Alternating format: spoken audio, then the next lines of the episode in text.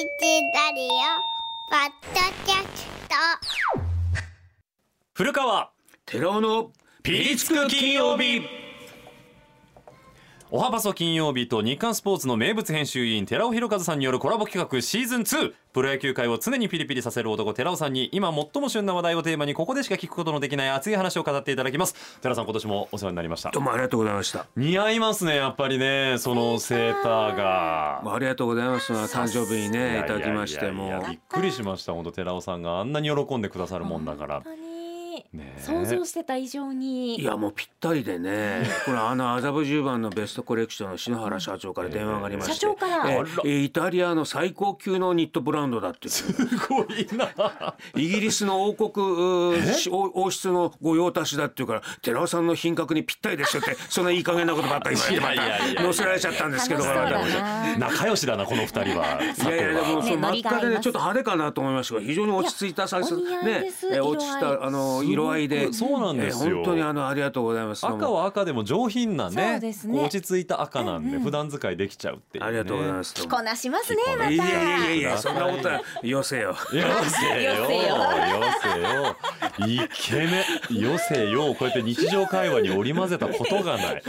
寺尾さんそれで言いますと、弟さんからのプレゼントもたくさんありがとうございました。ありがとうございます。本当に。本当に今日ね10名の方に当選連絡をさせていただいたんですけれども業務連絡が1個ありましてあの当選したお蕎麦ですけれども麺だけです。おつゆはちょっとついておりませんので皆さんお好みのおつゆではい。お召し上がりいただければななんて思います。福井もちょっと北陸も雪が落ち着いてるっていうのを聞きましたね。あ本当ですか？先ほどもね担当だって話がありましたけれども山形県でね。そうそうそうそうそう。先週でもすごかったですよあね。ー吹いてたみたいですね、あのはい。雪もやっぱりいろいろありましてね、ええ。粉雪もあればざらめ雪ざらめ雪。えーベタ雪あららねいろいろありますからね。大変ですよ。やっぱ都会人としてはね寺尾さんもちょっと雪が恋しくなっちゃったりするんじゃないですか？やいやいや雪かきなんて本当先ほど言いました。もう山形の人は大変ですやっぱり。もう大阪とか東京の人たちがええ。12センチ積もっただけえで大雪だ大雪だってテレビとかラジオで 大騒ぎするのを見て非常に滑稽に我々はあの思いますよね。まあ電車がストップしてですねすってんころりんとこう転んでるあの絵絵を見ますとええ。バカじゃないかみたいいやいやいやいや転ばれてる方大変ですからあの 皆さんお怪我のないようにこう路面高凍結なんか怖いですから。福野屋のね弟さんとぜひ生電話したいななんてちょっと思っちゃいますけれども。どうですか？北陸代表で今日忙しいんじゃない？でも年末の年越忙しいわそうだこの時いや仕込みがね年越しそばはね。今、ええだってそうですよね。私もね2年前まであの電話番もやらされて電ましたね。話やってたんですか、はい。2年前？子供の頃じゃなくて、ええでもいや子供の頃もやってましたけど 電話番がでもしかしねあの 最近じゃない？ご主人の弟からあの、えー解雇通告と言いますかあの何したんですか寺尾さん。いやいや愛想がないということで電話がね。違うでしょ、はい、はい、福野屋ですとかいやいや。もうちょっとこう弾んだ声で言ってくれよって。いやだってしょうがないですでもう済むんじゃないです？いや私はほら書き手だからさ別に電営業はちょっとと増えてなわけですよ。ようおっしゃいます。こんだけおしゃべり上手で。よくおっしゃる。何をそんな。だからあのあの解任されましてね電話番はだからもうもう結構ですって言われてもいや多分ねリスナーさんと話弾んじゃったんですよ。それは寺尾さんだってなっちゃって、ね。もう次の電話控えてるよって。さあそんな寺尾さん年内最後のピリつく金曜日ですけれども、昨日はなんと岡田監督のご自宅にお呼ばれしてたんですか？まああの朝一でですね、えーあのまずいやいやいやうん美容室に行きまして、えーえーまあこう薄い髪をカットしていただいてシャンプーとトリートメントまでして、えー眉毛も整えてですねえースーツにネクタイをピシッと決めてわいざ鎌倉ということでねあのやっぱり監督のですねやっぱり日本一勝者日本一を遂げた勝者へのリスペクトの意味でですねまあいわゆる儀式ですよね。儀式でしたか。え監督にご挨拶を。優勝してから初めてですか？その。いやいやあのお会いしてますけどやっぱりこう年末のご挨拶ということで、えん。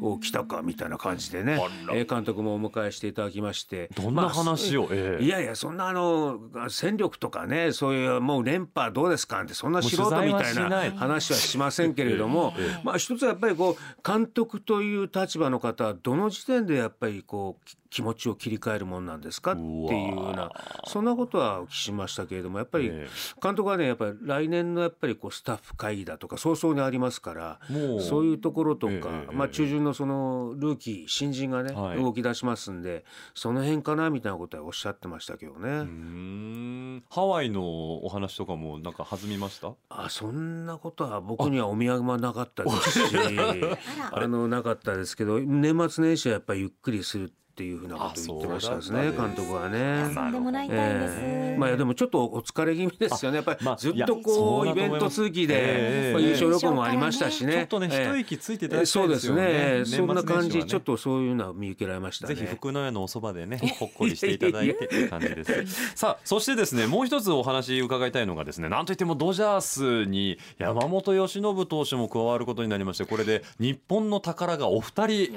所属することになりましたけれども。そうですね、ええ。大谷は10年で1000億でしょ、はい。でえー山本も約500億円、500 2人で合わせて1500億円という。金持ちですね。ドジャースという球団はね。ですね。あのやっぱりこの例えばね日本の野球界っていうのはだいたい400億円から500億円のビジネスなんですよ。全体で。あの総額のあの経営あのそれ考えると。それがそう考えると1500億円ですからそうですよね。3倍ですよね。だから12球団かける日本球界が3つ持てるっていう彼ら2人で。球界をそうです。日本球界を3つ経営できるっていう額が彼らの投資されたけあの契約年俸ですよね。だからね。メジャーってメジャーですねやっぱりね、まあそういう意味ではそのやっぱり今まではね夢とか憧れだった存在がこう目標になりそしてビジネスになり。えーそういう世界になってきましたよね。一方でやっぱり僕の見方で言うとやっぱりこう非常に寂しい、えー日本日本球界を背負ってきたこのね山本由伸も3年連続 MVP のね、えー日本を背負ってきたそのエースが向こうに続々と行ってしまうっていうのは非常にまあいわばその日本球界の空洞化というかね、えー日本球界がアメリカの植民地化にならないようにねこれはやっぱりちょっとこう気をつ気をつけてというかやっぱりあの経営者もちょっと考えなくちゃいけないかなという気がします。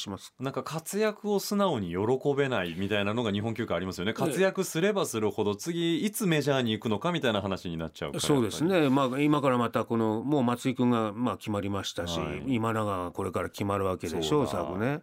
やっぱりこうドジャースに負けたえーヤンキースとかメッツもねあもう相当こうお金を積んで今永をえーしゃかりきになって取りに行くんじゃないかなというふうに思いますね。このドジャースという球団は間違いなく今回の補強は成功してるっていう感じなんですかねそうですね。あの。これ野茂君が1995年にアメリカを渡ってドジャースに行って、日本人はドジャースで10人目なんですね。ええ。でやっぱりあのドジャースっていう球団は、まあ、僕らもその1990年代から行ってますけど例えばね、えーニューヨークヤンキース東はニューヨークヤンキース西はドジャースってよく言われますよね、はい。僕らが行った頃のヤンキースっていうのは、うん。例えば伊良部秀樹投手なんかが言ってましたよね。あの松井君も言ってましたよね、その頃はねまだそういうその時代はやっぱりなんていうのかなえー僕らがこう球場に行くと今日は日本人入れないよっていう。秀樹あの、えーイラブは今日投げないからって。いわゆる差別のような扱いをされたって。そういう時代がありました。でだってそれが読売新聞が広告を打ち、ん。えーなんですかあのこ小松製作所が小松が広告を打ちジャパンマネーがどんどんヤンキースに入ってくる、えー NHK が放送し、ね、ー。そうするともう手のひら返したようにですね。わかりやすいですね。えーえーニューヨークヤンキースはね、えー我々を扱ったわけです。ウェルカム。日本人ウェルカム。よう言うわ。えー、そうです。ついこの間まで入場拒否してたよ。そういう差別はなくですね LA のドジャースっていうのは我々には非常にあのへー。熱かったって優しかったって。僕らもやっぱり向こうに行ってた頃は今はそんなことはできないんでしょうけど草野球を球場の中で球団の人とやったりえー私は大谷より早くドジャースのマウンドに上がってるっていう草野球されて、そういうまあファミリー的なところがあったんでやっぱりどうしてもまあ先ほど言いましたように日本人が10人目なんですね。でここでやっぱりドジャースはなぜこのように日本人を取るのか。ええ。っていうことを一つあの、まあ、言っておかなくちゃいけないなというふうに思って今日は来たんですけれどもね。ああぜひそこのあたりも。やっぱりドジャースええ。球団はもういわゆる多国籍軍といいますかね、はい。えー一つはまあいわゆる白人あの黒人、えーメキシカン中南米、えーアジア、えー非常にこうそういう世界の、まあ、いいろんな選手を取ってる球団えなんメジャーってどの球団もそうなんじゃないんですか？イメージで言うとそういうイメージなんえーですか？そうですけど、ええ。やっぱりまあやっぱりどしたって白人がやっぱ多かった。多いんですか？えであの黒人で初めてのジャッキー・ロビンソンという選手を取ったのもドジャースですし例えば韓国の英雄でパク・チャンホってもう大エースがいましたけど、ええ。彼を初めて取ったのもドジャース、まあ、ノモもそうですよね。もちろんメキシコで言うなら伝説の名投手左ピッチャーでフェルナあのフェルナンド・バレンゼラっていうのもいましたけれどもそういうこう多国籍軍が集まった、まあ、日本の日本人がこう移住したね、えー土地柄としてもロサンゼルスは有名ですけれども、うん。し知られてますけれども野球としてもそういう、えーいろんな、えー人種のお選手が集まった。じゃあ大谷投手も山本投手も比較的馴染みやすいんじゃないかってそういう土壌がしっかりできてそうる思いますよね。なんかこう上っ面だけずっと報道されてますけど、うん。なぜそこで日本人がそのドジャースにあのドジャースが日本人を迎えるかっていうところそこはねやっぱりあのさん編成本部長のフリードマンがですね、会見で一言言ったんですけど日本あ歴史的に日本とやはりこう縁が深い。ということで2人の名前を挙げた、それは1人はやっぱりそのウォルター・オマリーというドジャースの創業者の名前。そしてもう一人は日本人アイク生原生原ああ明弘さんっていうのがいらっしゃったんですね。これ昔ですね、まあ、早稲田を出てアジア大学の野球部の監督もやったことある方なんです。で1992年で55歳で亡くなってるんですがいわゆる通称アイク生原でこの方が、はい。えー当時その巨人軍の顧問の鈴木宗太郎さんという人に、えー、宗太郎さんに手紙を書いてドジャースを紹介してもらうわけですね。うん。でドジャースに入団して何をやってたかって下積みのこう、えー洗濯係だとか、えー靴磨きだとか、はいはいはい。そういったところからもういわゆる球団職員と入ってから入ってもうオーナー補佐まで行くわ球団オーナー補佐まで行くわけですね。豊臣秀吉みたいですね。そうそう。おオマリー家この人が巨人とか中日のそのベロビーチキャンプをこうセットしたり、いわゆる日米の架け橋になったわけですね。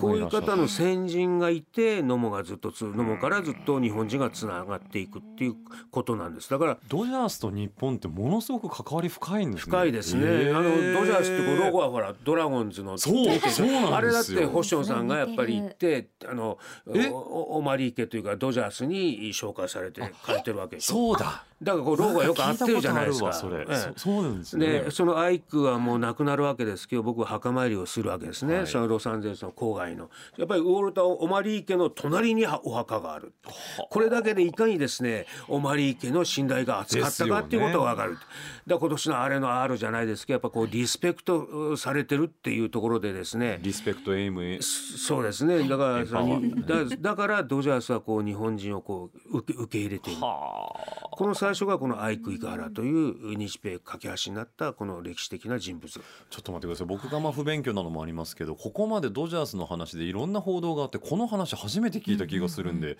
そうなんですね。だからその星野さんはこの,、まあ、あのドジャースとも関係が深かった中日と深かったんで巨人も深かった、えーだ例えば吉田義雄さんがだからアメリカにメジャーのこう視察に行くって言ったら必ずアイクがこうセットするわけですよね。星野さんが行く王さんが行く長嶋さんが行くと必ずこのアイク生原が、えーメジャーの球団をこうセットして、えー予約する球場をこう、えー入場させてほしいっていう予約をする。それこそヤンキースでそういうようなね人種差別的なことがあるような時代にそこまで帯同できたっていうのはアイクさんも相当ご苦労されたでしょうけれども、ね、もうそうだと思いますよね。そのドジャースが選ぶ世界の名物記者そうだ300人に私が選ばれてるという。そえそんなの知らないの？ちょっとごめんなさい。ちょっと待ってください。まあ、関西では僕一人だけだと思いますけどただのあの超ウルトラスーパーインターナショナルライターじゃないんですね僕ね。ただのって言った後の肩書きがすごかったですね今。え？ー、あのすドジャースごいじゃないですか。プレートもちゃんとありますしあの、まあ顔パスですねじゃあドジャースは。いやそんなことありませんそういうのは僕はやらないですけど。いやいやそんなことな い選ばれてますから。そうです。ね世世界の名物者300何千何万人記者のドジャースが選じゃあばれてます寺尾から。さんちょっとおはパソの企画で寺尾さんに案内していただくドジャースタジアム見学ツアーできるってことですよね。いやそれは古川さんと来年はウエストコーストブンブイブイ行き行きましたねやっぱりねこれね。ちょっとパスポドジャースのート確認旅とかね。ドジャースの旅したいですね。すごい寺尾さん。じゃあ来年も多分渡米の機会は何度かありそうですね。そうですね。やっぱりねやっぱり LA にはやっぱりちょっと行かなくちゃいけないかなと思ってます。今年行けなかったんでねやっぱりね。いいついていきたいね、いさちゃんね。ね。今なんとか。年はでもあの来年は行きたいって方多いでしょうね。多いですよね引き続き今年もお世話になりましたけれどもいやいや来年も寺さんよろしくお願いいたしますありがとうございますよろしくお願いいたします